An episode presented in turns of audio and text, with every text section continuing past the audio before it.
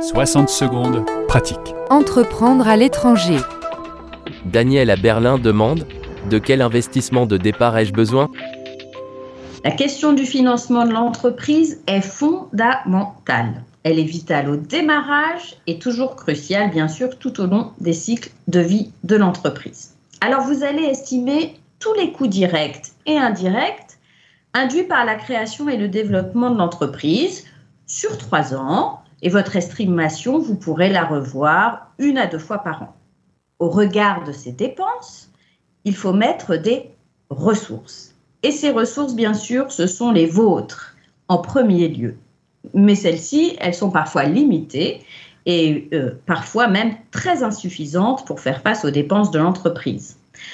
Vous pouvez alors penser à des prêts bancaires, au Love Money, à l'association avec d'autres partenaires.